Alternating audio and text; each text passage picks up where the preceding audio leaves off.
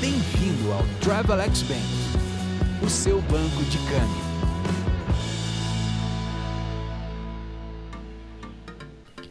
Olá, bem-vindo ao podcast Resumo de Mercado do Travelex Bank. Essa é a sua pílula de informação para começar bem o dia. Hoje é dia 15 de março, uma segunda-feira. Vamos falar sobre a Petax? Dólar americano fechou a R$ 5,56, dólar australiano R$ 4,31, dólar canadense R$ 4,45, o euro a R$ 6,64 e a libra R$ 7,73. Agora no Brasil, a segunda-feira amanheceu com o mercado externo aliviado após os juros dos treasuries recuarem. Com esse novo recorde de mortes e o colapso dos sistemas de saúde no país, os investidores locais monitoram ainda as pressões pela saída do ministro da Saúde, Eduardo Pazuello, enquanto aguardam as novas decisões de juros do Copom, que tendem a aumentar meio ponto na Selic. No mercado de câmbio, espera-se que o Banco Central exerça um leilão extra de até 500 milhões de dólares para tentar conter a alta da moeda americana.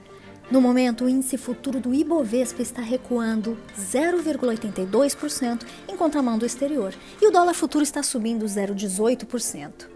Já no exterior, os índices futuros das bolsas de Nova York e as bolsas europeias estão subindo, com os investidores aliviados com o recuo dos juros dos treasuries.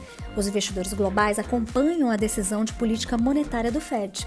Bolsas norte-americanas apresentaram leve alta, assim como as europeias nesta manhã.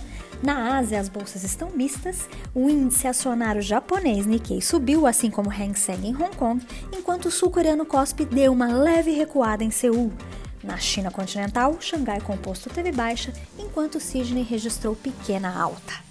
Você quer saber mais? Cadastre-se no link para receber o resumo de mercado diariamente e siga os nossos canais. Tenha uma ótima semana e bons negócios. Bem-vindo ao Travelex Bank, o seu banco de câmbio.